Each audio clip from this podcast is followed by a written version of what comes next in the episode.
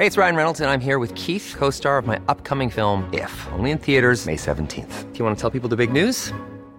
All right, I'll do. Sign up now and you'll get unlimited for $15 a month in six months of Paramount Plus Essential Plan on us. Mintmobile.com slash switch. Upfront payment of $45 equivalent to $15 per month. Unlimited over 40 gigabytes per month. Face lower speeds. Videos at 480p. Active Mint customers by 531.24 get six months of Paramount Plus Essential Plan. Auto renews after six months. Offer ends May 31st, 2024. Separate Paramount Plus registration required. Terms and conditions apply if rated PG. Heraldo Media Group es tu ruta en las elecciones de México. Mantenemos nuestro compromiso informativo contigo con la más completa cobertura de noticias en televisión, radio, prensa escrita y digital, siempre presentes en la ruta hacia el futuro del país. Ruta 2022, la ruta hacia las elecciones.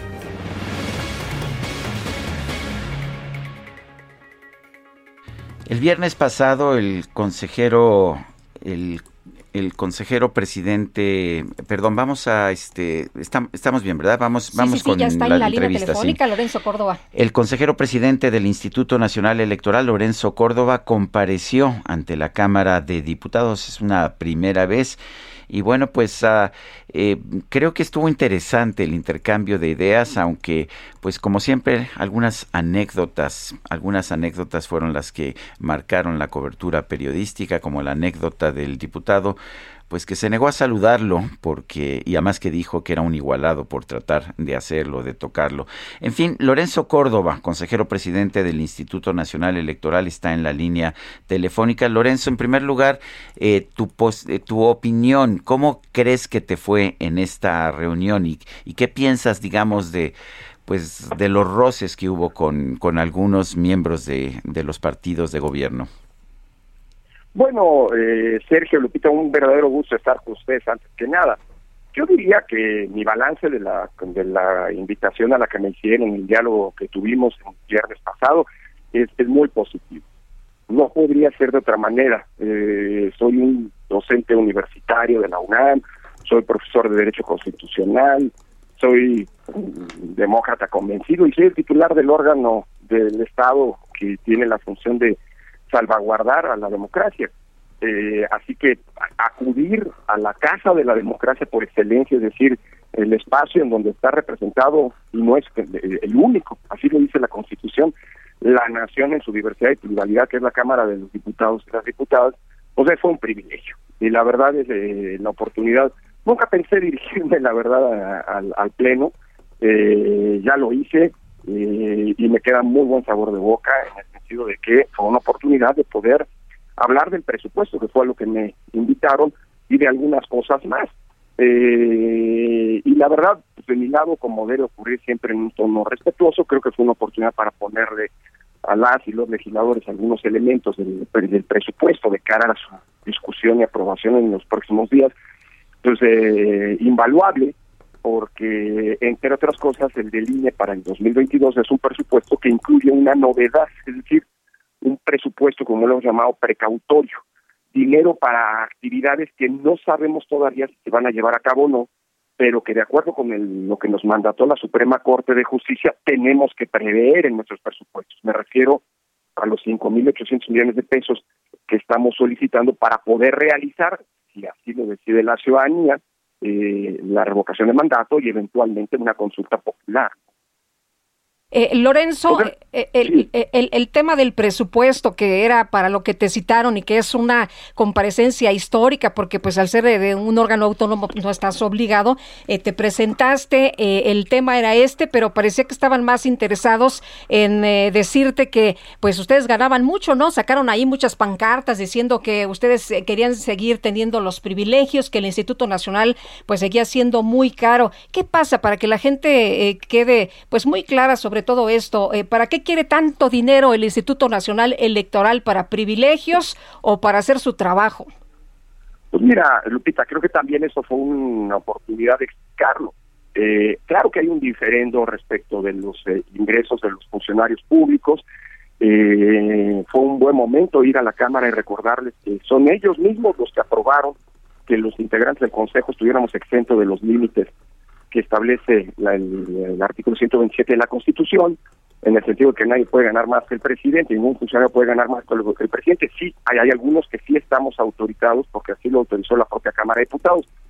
Eh, me sorprendió el desconocimiento de las propias normas que ellos eh, muchas veces eh, aprueban, pero bueno, esa es otra historia. Luego, por otro lado, y bueno, ya hay un diferente que además está este tema que está en la Corte, como ocurre en una democracia constitucional, pues todos vamos a hacer lo que diga la Corte, nosotros y la Cámara, así que esperemos a que la Corte resuelva. Por lo demás, pues entiendo que hay, hay algunos legisladores que están agraviados, ¿no?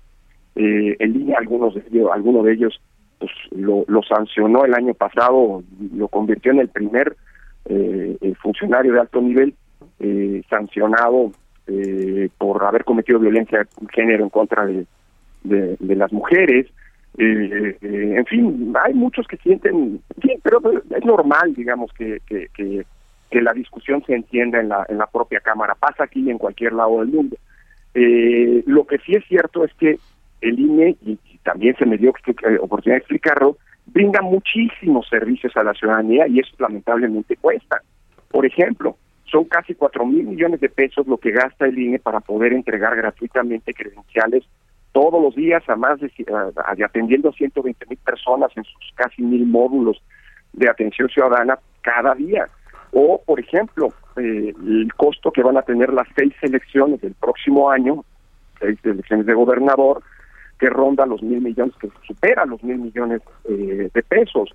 O, por ejemplo, eh, el costo del monitoreo de los de los noticieros de radio y televisión, de los medios de radio y televisión, eh, o la fiscalización. Todas estas son funciones que no es que el INE haya pedido, sino que los propios legisladores y los partidos han puesto en las leyes y que el INE tiene que cumplir puntualmente y eso pues lamentablemente tiene un costo. Entonces fue una oportunidad muy importante eh, eh, y claro, más allá de la estridencia y demás, pues bueno, pues creo que fue muy provechoso este, este ejercicio, ¿no? ¿Eres un igualado, mi querido Lorenzo? Yo sí eh, soy soy soy eh, un defensor de que todas las personas en una democracia somos iguales. Eh, y, si por igualado significa faltarle respeto a alguien, pues me estaban señalando, Sergio, que ocurrió algo inédito el viernes. entiendo que es muy poco común una cuestión de elemental cortesía que yo he practicado todo el tiempo, este, pues, es levantarse cuando llega un legislador a hablar a tu lado, ¿no? Es tiene una investidura particular, son representantes de la nación y, a mí me enseñaron a saludar a todas las personas, sean o no eh, personas con las que tengo coincidencias o diferencias, ¿no? Este, hay a quienes las reglas de cortesía, por lo visto, le, le, sacan urticaria, pero hasta para eso sirvió el, la comparecencia del viernes, eh, Sergio. Eh, creo que la ciudadanía, al ser un evento público, pues hoy tiene mucha más claridad de, de quién es quién y cómo se comportan los funcionarios eh, eh, públicos en este país. ¿no? Eh, Lorenzo, tengo una duda sobre el dinero de las vacunas que había prometido Morena. tú señalaste que se dio nada más un porcentaje, no, no le dieron la palabra a Jacob Polensky cuando la pidió porque el, el, formato, de acuerdo con lo que escuchamos, no lo permitía, pero después hicieron una conferencia y dijeron que sí había renunciado Morena al 75% del presupuesto. ¿Qué es exactamente lo que, lo que es verdad? Sí, mira, en efecto, cuando J. Era presidenta de Morena, nos mandó un oficio diciendo que renunciaban al, al dinero, pero tú recordarás, Lupita, que eh, eh, ese año Morena vivió una gran turbulencia, digamos, en su vida interna, porque tuvo tres presidencias, ¿no? Y no se ponían de acuerdo, tuvo el tribunal que decirnos a nosotros que hiciéramos una encuesta para designar a su presidente, en fin, este, eh, en ese periodo, eh, Cole efectivamente nos remitió un oficio eh, pero que fue cancelado por el siguiente presidente, entonces al final no se le retuvo nada a Morena eh, entonces, y estamos hablando de, si no me equivoco, 2019. ¿no? Sí. Eh, Porque salieron a decir que ellos sí, que, que sí presentaron, o sea, no es cierto, no se le retuvo dinero a Morena por el tema de las vacunas. No, sí presentaron un oficio solicitando que se le retuviera, pero lo cancelaron de inmediato unos, unas, unas semanas después. Ahora no tengo presente si se le retuvo algo, eh, probablemente sí se retuvo algo ahora haciendo memoria un par de meses, pero nada más. ¿eh? Eh, y, en la, y la, discusión, lo que se me preguntó a mí era cuánto se había retenido en este año, en 2021. eh, y lo que dice pues es lo que es, ¿no? Se le retuvieron nada más a petición del partido 150 millones de pesos de un financiamiento ordinario de más de 1.700 millones y se toma el financiamiento de campañas, pues más de 2.200 millones de pesos que eh, ha recibido y seguirá recibiendo de aquí a diciembre. ¿no? Eh, en otro en otro tema, eh, ¿cuánto dinero realmente se necesita todo el dinero que se está presupuestando para la revocación de mandato? El presidente dice pues que, que no no tiene que costar tanto, que puede ser mucho más barato. Pues lo que pasa es que es que hacer una elección eh, en plena forma, Sergio. Y yo creo que eso hay que tomarlo muy en serio. La revocación de mandato puede tener implicaciones gravísimas, es decir, la separación anticipada de un funcionario público y por eso yo creo, y nosotros creemos en el INE, y además así lo establece la ley que aprobaron en el Congreso, eh, que tiene que tener exactamente las mismas condiciones que tiene una eh, elección federal normal. Eh, es decir, todas las garantías que tuvo la elección del presidente López Obrador en 2018 tendrán que tener ese ejercicio de revocación de mandato si se hace.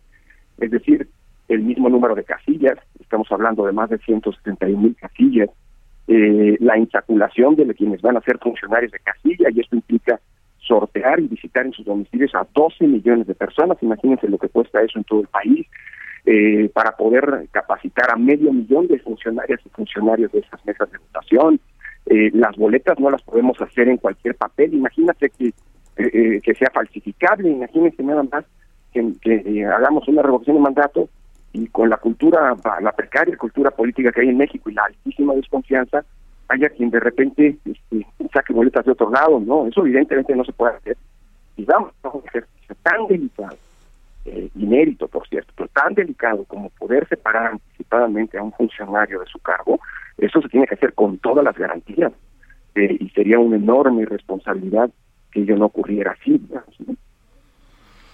Bueno, pues yo quiero agradecerte, Lorenzo Córdoba, consejero presidente del INE, por haber conversado con nosotros esta mañana.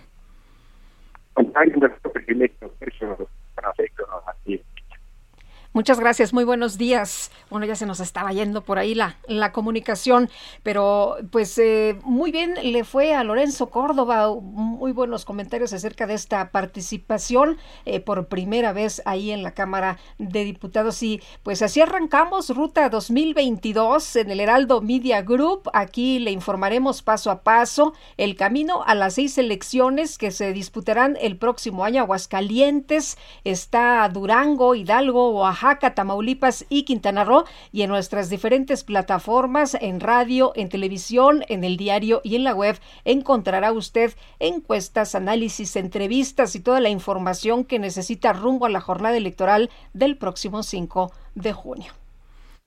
Heraldo Media Group es tu ruta en las elecciones de México. Mantenemos nuestro compromiso informativo contigo con la más completa cobertura de noticias en televisión, radio, prensa escrita y digital, siempre presentes en la ruta hacia el futuro del país. Ruta 2022, la ruta hacia las elecciones.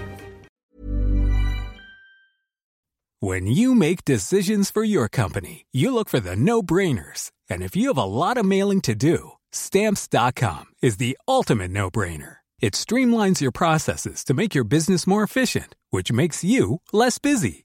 Mail checks, invoices, legal documents, and everything you need to keep your business running with Stamps.com. Seamlessly connect with every major marketplace and shopping cart. Schedule package pickups and see your cheapest and fastest shipping options from different carriers with rates up to 89% off USPS and UPS rates. And with the Stamps.com mobile app, you can take care of mailing and shipping wherever you are. Make the same no brainer decision as over 1 million other businesses with Stamps.com. Sign up with Code PROGRAM for a four week trial, plus free postage and a free digital scale. No long term commitments or contracts. That's Stamps.com. Code PROGRAM.